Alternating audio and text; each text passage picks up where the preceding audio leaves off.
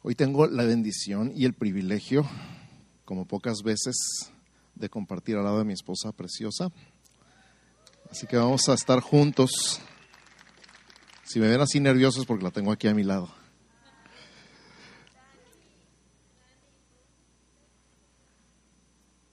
¿Pueden quitarla? Si la quieren quitar, la pueden quitar.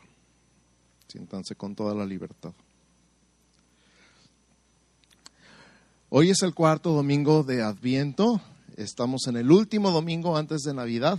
Aunque Navidad cae en domingo, lo vamos a celebrar el 24, la noche de luces. Este sábado ya estamos celebrando nuestro culto de luces. Aquí arriba en el auditorio pueden invitar a todos sus amigos, sus parientes, sus vecinos, sus compañeros de trabajo, los compañeros de la escuela de sus hijos, porque ese día vamos a dar el mensaje completo del Evangelio. ¿Para qué vino Jesús? ¿Por qué nació Jesús?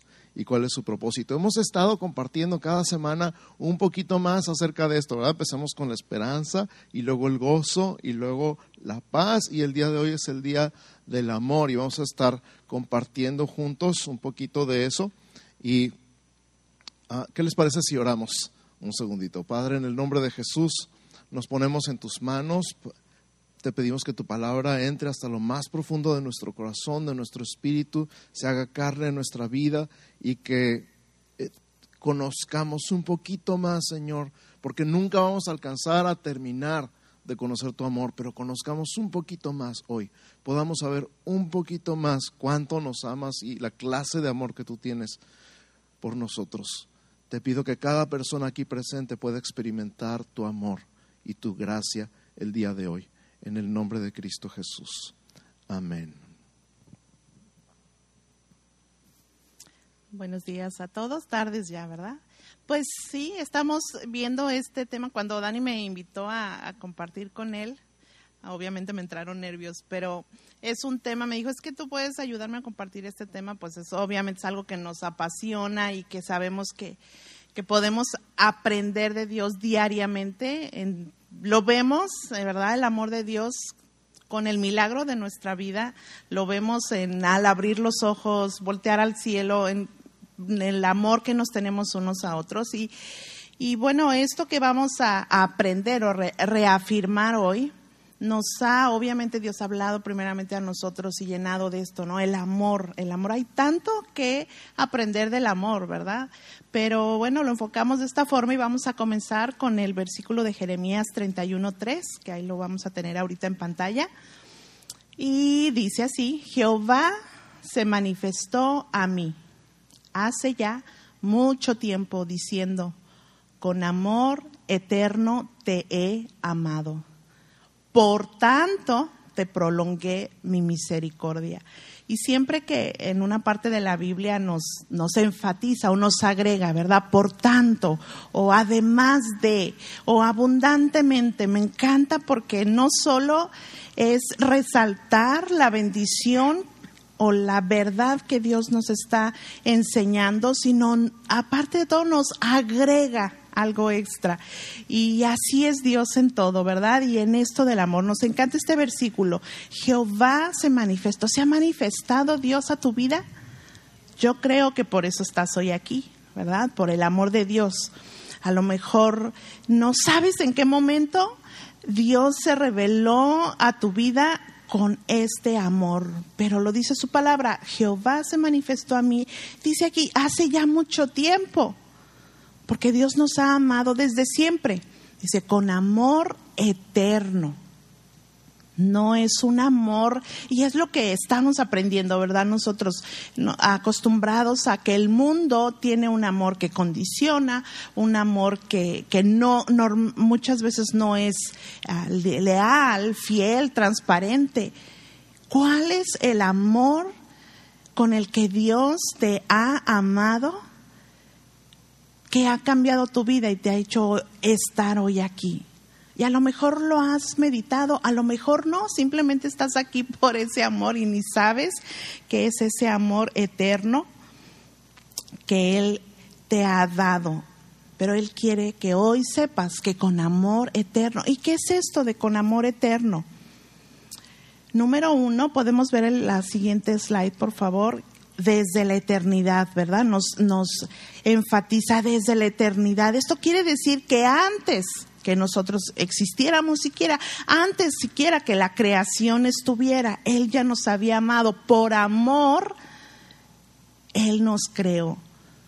Si nosotros como padres anhelamos a nuestros hijos, les deseamos, ¿verdad? Aún antes de concebirlos siquiera, a lo mejor hasta antes de casarnos, al menos yo ya soñaba con tener a mis hijos y yo quería tener un niño y una niña y soñaba cómo iban a ser.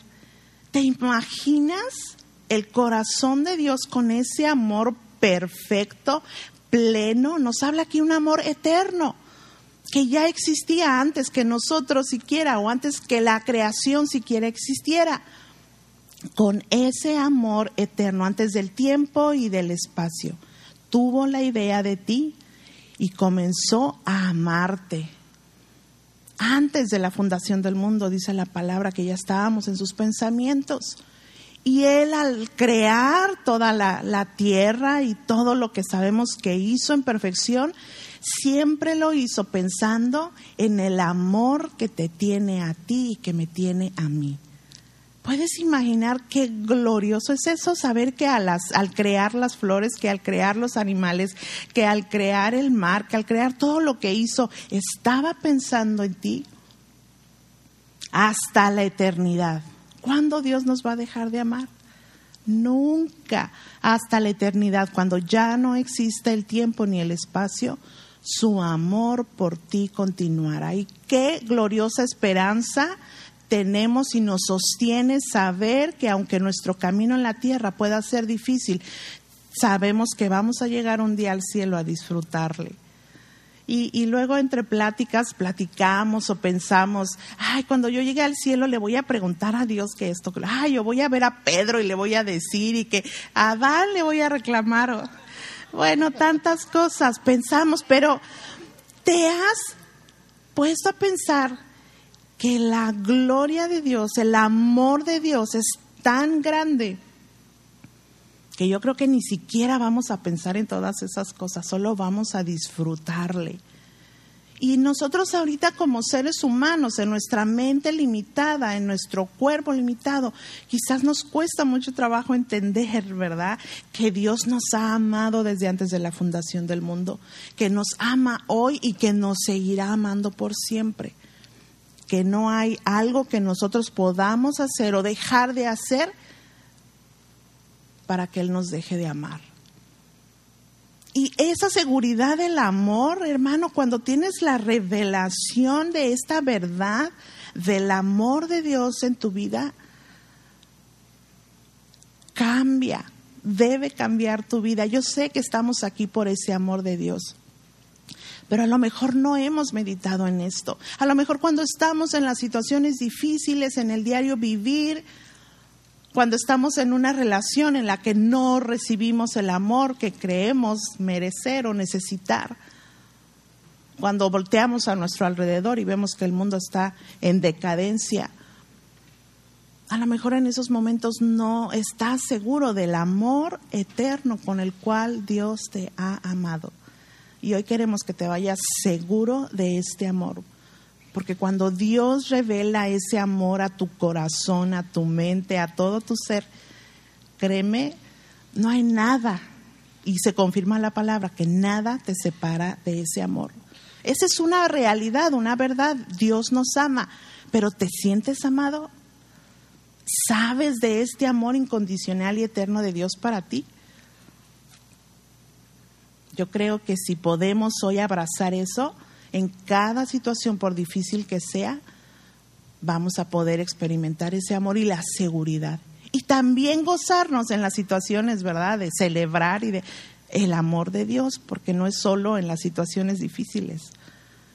Qué lindo es despertar, abrir los ojos y, recordar y afirmarte en el amor eterno de Dios para ti. Es buena, ¿verdad? El segundo versículo que vamos a estudiar el día de hoy es 1 Corintios 13, del 4 al 8. Primera de Corintios 13, del 4 al 8. Y antes de que digan, ay, Primera de Corintios es un versículo bien difícil, y ay, es el amor, y en las que predican en las bodas, y nos tenemos que amar así uno al otro, para tu tren. Vamos a hablar del amor de Dios para ti en este versículo, ¿ok? Entonces no es el amor que tú tienes que tener, es el amor divino sobre ti. Y escucha, el amor es sufrido, es benigno, el amor no tiene envidia el amor no es jactancioso, no se envanece, no hace nada indebido, no busca lo suyo, no se irrita, no guarda rencor, no se goza de la injusticia, mas se goza de la verdad. Todo lo sufre, todo lo cree, todo lo espera, todo lo soporta. El amor nunca deja de ser. Yo he escuchado predicadores decir, ahora cámbiale el amor y ponle tu nombre. Y yo digo, ay, qué chafa. porque está bien difícil poner tu nombre ahí, ¿sí o no? Pero quiero retarte el día de hoy a que cambies el nombre del amor y pongas el nombre de Jesús. Y escucha, Jesús es sufrido, Jesús es benigno, Jesús no tiene envidia, Jesús no es jactancioso, Jesús no se envanece, Jesús no hace nada indebido, Jesús no busca lo suyo, Jesús no se irrita. Jesús no guarda rencor. Jesús no se goza de la injusticia, mas se goza de la verdad. Jesús todo lo sufre. Jesús todo lo cree. Jesús todo lo espera. Jesús todo lo soporta. Jesús nunca deja de ser. ¿Cómo se siente eso? En el siguiente slide lo vamos a ver en forma de lista. Y así en forma de lista, es una lista larguísima, ¿verdad? Cuando dices pon tu nombre ahí, está muy complicado, está muy pesado y muy estresante y no quiero saber nada. Digo, no, no se puede. Por eso decimos, ah, Señor, yo no puedo, pero tú sí puedes. Esto es Jesús en persona. Ahora, ¿tú crees que Jesús ha sufrido? Nomás acuérdate de la cruz, ¿verdad? ¿Y por qué sufrió? Por amor a ti, porque te ama. Jesús es benigno. Otra definición de benigno que a mí me encanta es tierno, sensible. ¿Jesús es tierno contigo? ¿Ha sido alguna vez tierno Jesús contigo? Conmigo muchas veces. Muchas veces. Jesús no tiene envidia. Ahora, ¿cómo va a tener envidia él si es el dueño de todo, verdad? Pero es así como que, ay, este hombre ama más su carro que a mí. Me muero de envidia. ¿Tú te imaginas a Jesús así? Jesús te sigue amando aunque tú ni lo peles. Aunque tú creas de repente que tienes otras cosas más importantes, tu trabajo, tu familia, tu carro, tu casa, tus deudas, tu cuenta de banco, lo que sea que valores más de repente que dices, no, no es cierto. Lo voy a dejar ahí en pausa. Jesús no envidia las cosas que tú le pones más atención, más tiempo, más dinero, más energía. Jesús no es jactancioso. Imagínate a Jesús diciendo, ah, tú no pudiste, pero yo sí puedo. ¿Te imaginas a Jesús? burlándose de ti porque no alcanzas, porque no puedes, porque eres débil, porque eres pobre, porque te falta fe. ¿Te imaginas a Jesús burlándose de ti, diciendo, ah, yo sí tengo salud y tú estás enfermo? Claro que no, ¿verdad? Por supuesto que no. Jesús no se envanece, que sería parecido a, no es jactancioso, no tienen una pizca de vanidad en todo su ser. Aunque decimos, y, y la Biblia lo dice, Él nos creó para su gloria, pero Él no es vanidoso. Mucha gente piensa que Dios es vanidoso porque nos creó para alabarle y nos quiere tener cantándole y diciendo lo bueno que es. Y es bueno que Jesús tiene un problema de ego o qué. Pero Él no tiene una pizca de vanidad. Él es glorioso. Y nos creó para tener una relación con nosotros, para amarnos. Nos creó con el único propósito de amarnos. Amén. No hace nada indebido y esto al, principio dices, no, pues sí, no, ni modo que Jesús haga algo indebido. Sin embargo, muchos de nosotros cuando tenemos una enfermedad, lo primero que pensamos es, a ver, ¿qué hice mal? ¿En qué pequé? ¿Qué me faltó? ¿Por qué? Porque estás pensando que Diosito te castigó con una enfermedad. ¿Sí o no? De repente dices, a ver, analiza tu vida. Y he escuchado esto increíblemente número de veces. A ver, hermano, ¿en qué pecó? ¿Por qué está enfermo? ¿Por qué no se sana? Es como decir cuando los papás le ponen la mano en la estufa al niño para que aprenda que está caliente. Claro que no, ¿verdad que no? Los padres que hacen eso merecen que los metan a la cárcel. Jesús no hace nada indebido. Jesús no busca lo suyo. Él hace todo lo que hace por amor a ti. No se irrita. Por más que creas que Jesús está enojado contigo, Jesús no se irrita. Por más que creas que cuando, no, ahora sí no puedo ni ver a Dios a la cara. Él te sigue amando. Su amor es perfecto. No te guarda rencor. ¿Sabes qué es guardar rencor? Cuando te lo vuelve a recordar y te lo vuelve a recordar y te lo vuelve a recordar y te lo vuelve a recordar. Jesús no hace eso. Jesús cuando le dices, Señor, es que lo que te hice hace 20 años, y Él te dice, ¿qué? ¿Qué hiciste hace 20 años? ¿No te acuerdas, Señor, lo que hice hace 20 años? No, no me acuerdo, porque Él prometió agarrar tus pecados y lanzarlos al fondo del mar y nunca más acordarse de ellos. Así que Jesús no tiene una gota de rencor. No se goza de la injusticia, obviamente, se goza de la verdad. Todo lo sufre, todo lo cree. Esto, esto me impacta mucho pensarlo de Jesús cuando le dice, Señor, ahora sí le voy a echar ganas. Y Él te cree. O sea, ni tú te crees y Él te cree. Es más, tú no crees en ti mismo y Él cree en ti. Tú no crees que puedas y Él cree que sí puedes. Es más, Él sabe que puedes porque Él vive en ti y Él es capaz de hacerlo por ti, es capaz de hacerlo en tu lugar. Cuando te dice lánzate es porque Él va contigo. Todo lo espera. Cuando dice, Señor, espérame tantito. Te voy a servir, pero espérame tantito. Te voy a dar mi vida, pero aguántame tantito. Y te espera. Todo lo soporta. Nunca deja de ser. Esta es la clase de amor que Dios tiene por ti. Dime si no es un amor perfecto, si no es un amor que te conquista, si no es un amor que te gana, que te vence, que tarde o temprano dices, es que ¿quién me va a amar así? Este es el amor de Dios por ti.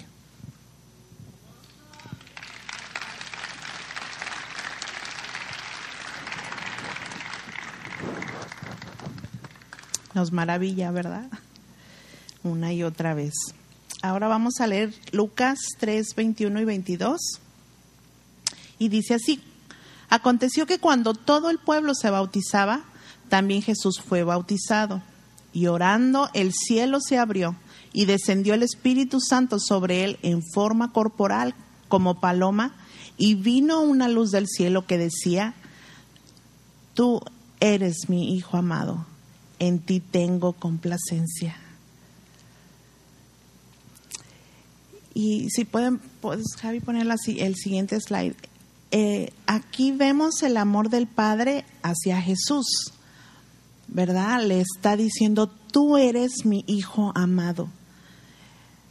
El cielo se abrió para que Jesús escuchara la voz de su Padre diciéndole, tú eres mi Hijo amado y me complaces. Y esto fue antes de que él comenzara su ministerio. Fue antes de hacer las buenas obras y perfectas que Jesús hizo en la tierra. Fue antes de morir y resucitar. ¿Te dice algo esto? Porque nosotros quizás vivimos pensando que necesitamos hacer buenas cosas para que Dios nos ame es como extraño, porque cuando nuestros hijos nacen, tu bebé necesita hacer algo para que lo ames.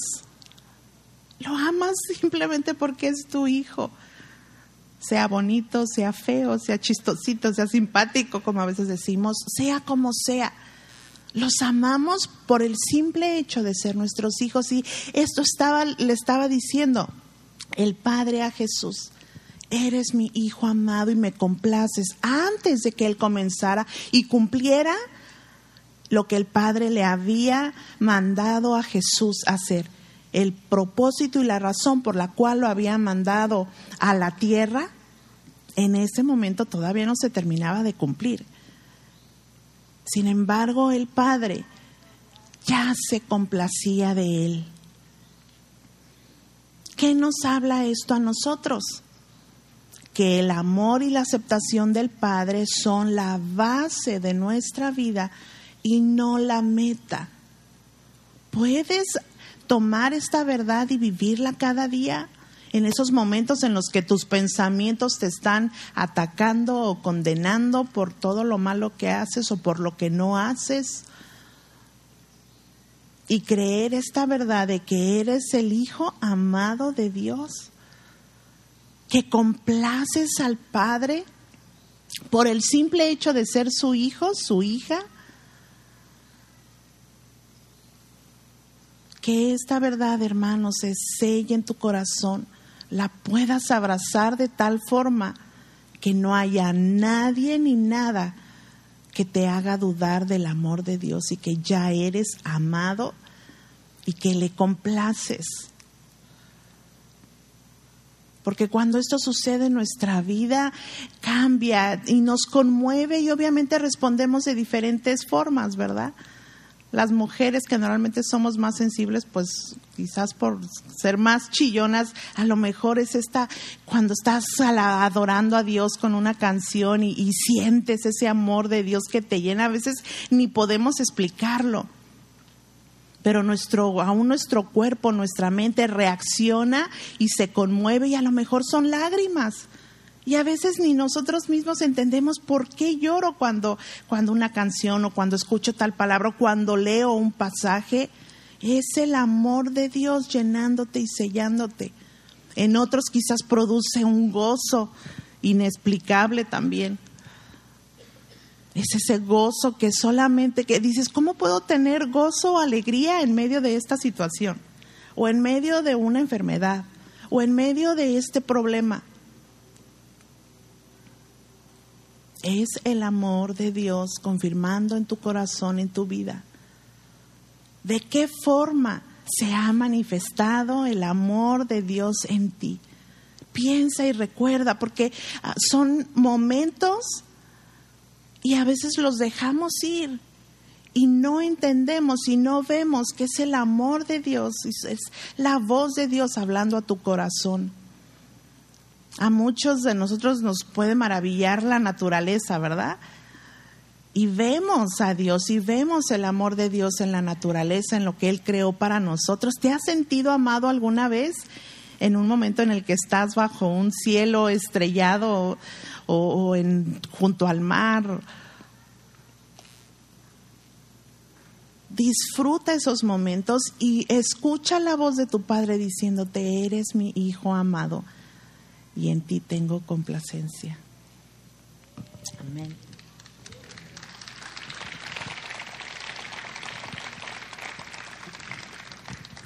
Quisiera agregar brevemente a este pasaje que si tú te has encontrado a ti mismo esclavo del trabajo, esclavo del activismo, esclavo de tener que hacer una cosa y otra cosa y, acumular logros y acumular títulos o diplomas o acumular, yo no sé, dinero o casas o, símbolos de estatus, de éxito. Si te has encontrado a ti mismo que necesitas hacer más y hacer más y hacer más y nunca es suficiente, probablemente tuviste un problema en tu infancia donde no te sentiste seguro del amor de tu padre o donde te dijeron que eras un holgazán y siempre ibas a ser un holgazán. Y entonces pasas toda tu vida adulta tratando de demostrarle a un hombre que a lo mejor ya ni camina en esta tierra que no eres ese holgazán o que no eres ese bueno para nada. Sin embargo, si entra en tu corazón esta verdad, eres el Hijo amado de Dios y Dios ya se complace en ti, puedes ser libre de esta atadura del activismo. Puede ser activismo dentro de la iglesia también, activismo fuera de la iglesia en el trabajo. Puede ser mil formas.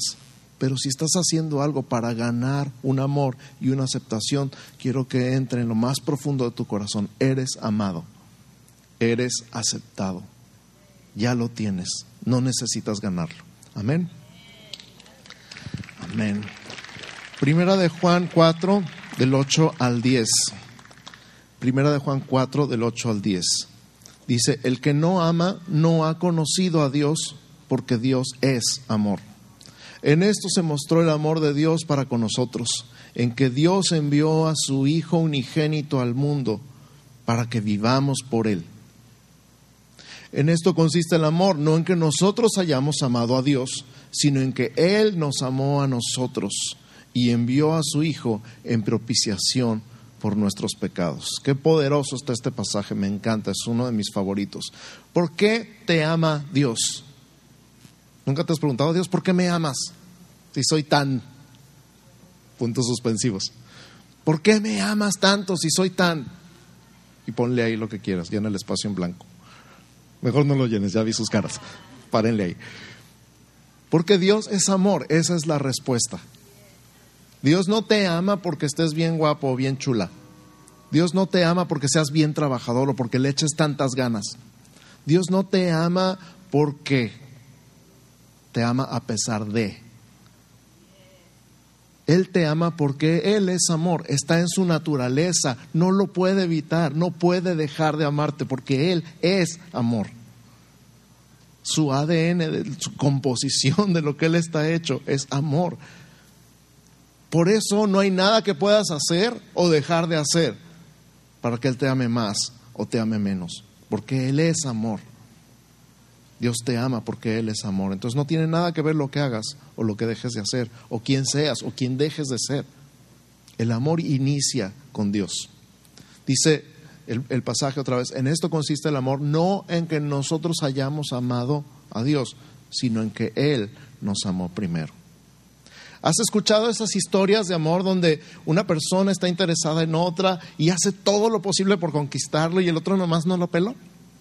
Imagínense que yo estoy enamorado de Vanessa y me paro de cabeza para llamar la atención y ella nomás, ah, X. O peor tantito, le caigo gordo, no me puede ni ver.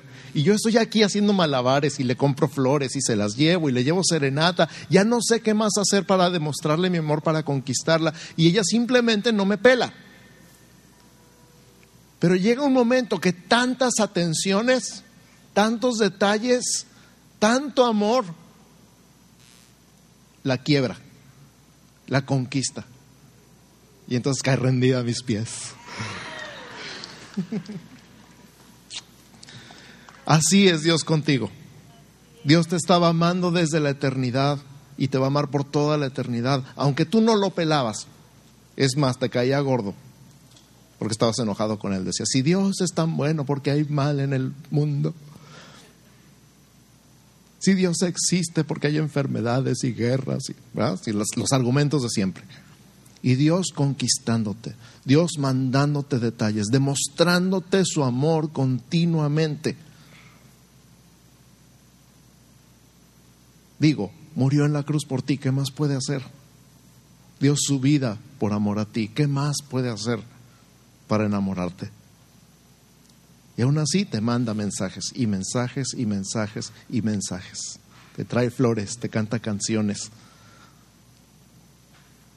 Te manda tu comida favorita. Te invita. Te rodea con su gracia, con su amor, con su misericordia. Y nunca se cansa de ti. Nunca dice, ya estuvo, esta persona nunca me va a amar. Nunca dice eso. Así que quiero que cierres tus ojos un segundito y pienses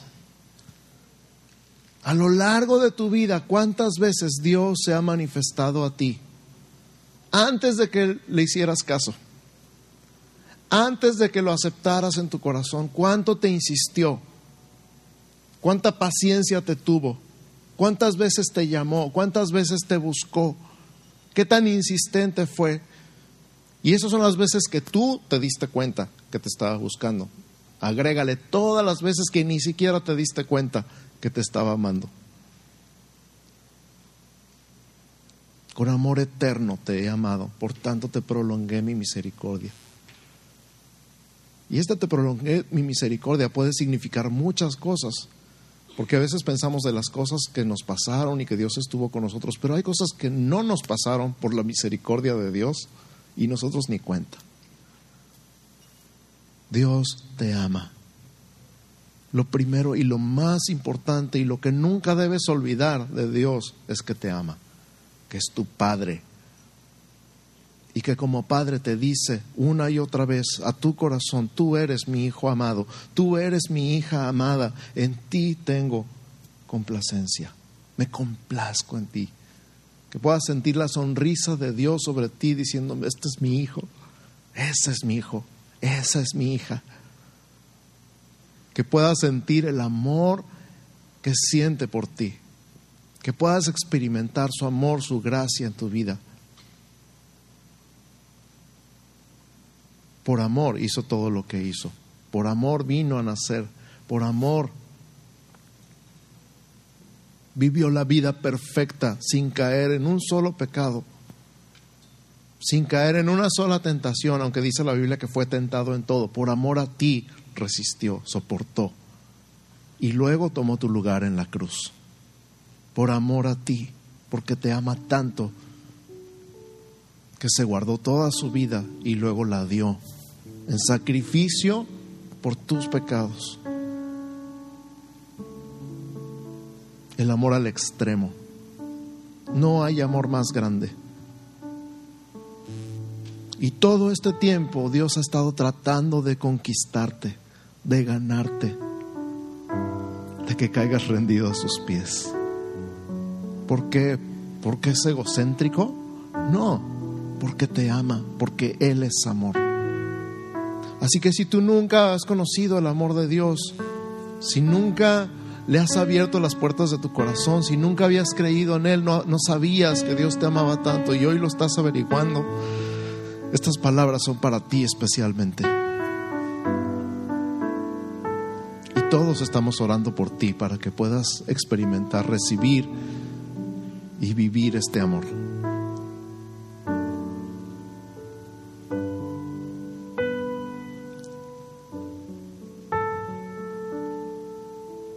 Si hoy te estás dando cuenta de todo lo que Jesús fue capaz de hacer por amor a ti y quieres entregarle tu vida, ahorita te voy a decir cómo, darle el sí a Jesús.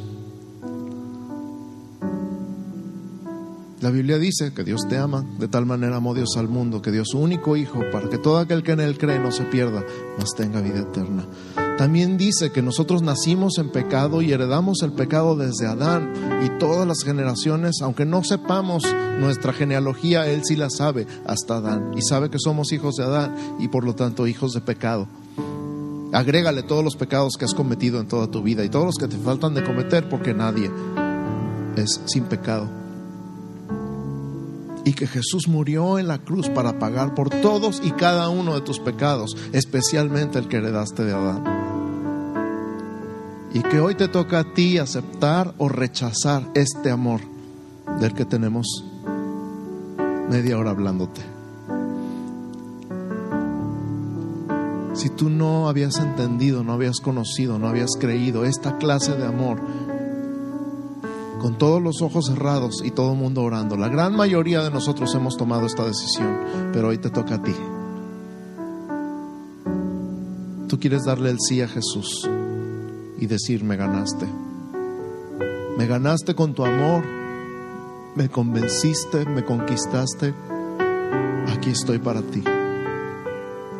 Puedes levantar tu mano, todos los ojos cerrados, puedes levantar tu mano.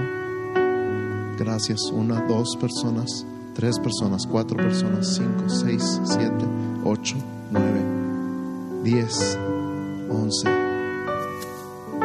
Gracias. Vamos a hacer algo.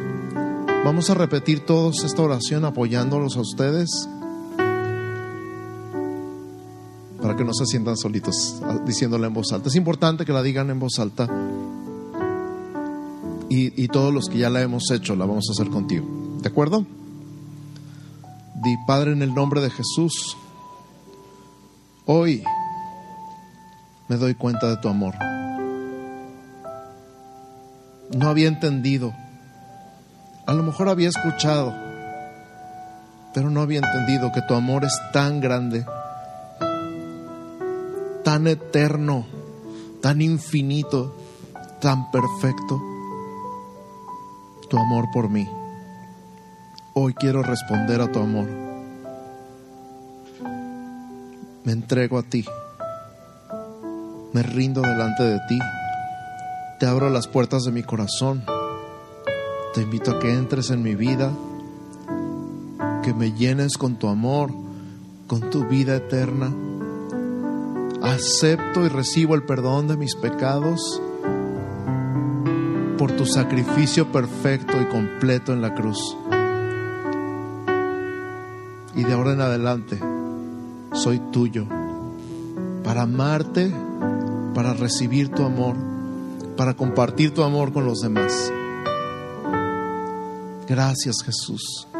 Gracias Padre por tu amor tan grande. Gracias Jesús por tu amor perfecto. Y ahora te quiero invitar a que te pongas de pie y levantes tus manos y le des gracias al Padre. Ponte de pie, levanta tus manos, dale gracias a Dios, dedica un momento de adoración, de gratitud, de decir con tu boca, me ganaste, me cautivaste, me conquistaste, me rindo delante de ti, soy tuyo, por este amor tan grande que tuviste por mí, que tienes por mí, que ahora sé que seguirás teniendo por mí. Levanta tus manos, levanta tu voz y dile, gracias Jesús, gracias Jesús por tu amor perfecto por tu amor completo, porque tu amor es todo lo que necesito. Ahora entiendo, ahora me cabe en la cabeza, ahora ha entrado en mi corazón, tu amor es todo lo que quiero, tu amor es todo lo que necesito y lo tengo, estoy seguro en ti, tengo la seguridad de tu amor. No importa el amor que me haya faltado en el pasado, no importa el amor o las desilusiones o las decepciones que haya vivido en el pasado, tu amor es mi motor tu amor es mi fuente. Tu amor es mi seguridad. Me sé amado por ti. Me sé amado por ti. Recibe el abrazo del Padre en el nombre de Jesús. Recibe el abrazo del Padre en el nombre de Jesús y recibe esta palabra. Tú eres mi Hijo amado me complazco en ti, soy feliz contigo, me sacas una sonrisa cada vez que te veo, estoy orgulloso de ti. Estoy orgulloso de ti. Eres mi campeón, eres mi princesa. Siempre serás mi campeón, siempre serás mi princesa. Siempre te voy a amar, siempre estaré contigo. Siempre estaré para abrazarte, siempre estaré para bendecirte, siempre estaré para sostenerte, para levantarte, para caminar contigo, siempre estaré a tu lado. Recibe el abrazo del Padre en el nombre de Jesús, en el nombre de Cristo Jesús. Amén. Amén. Pueden tomar su lugar, por favor, que Dios los bendiga.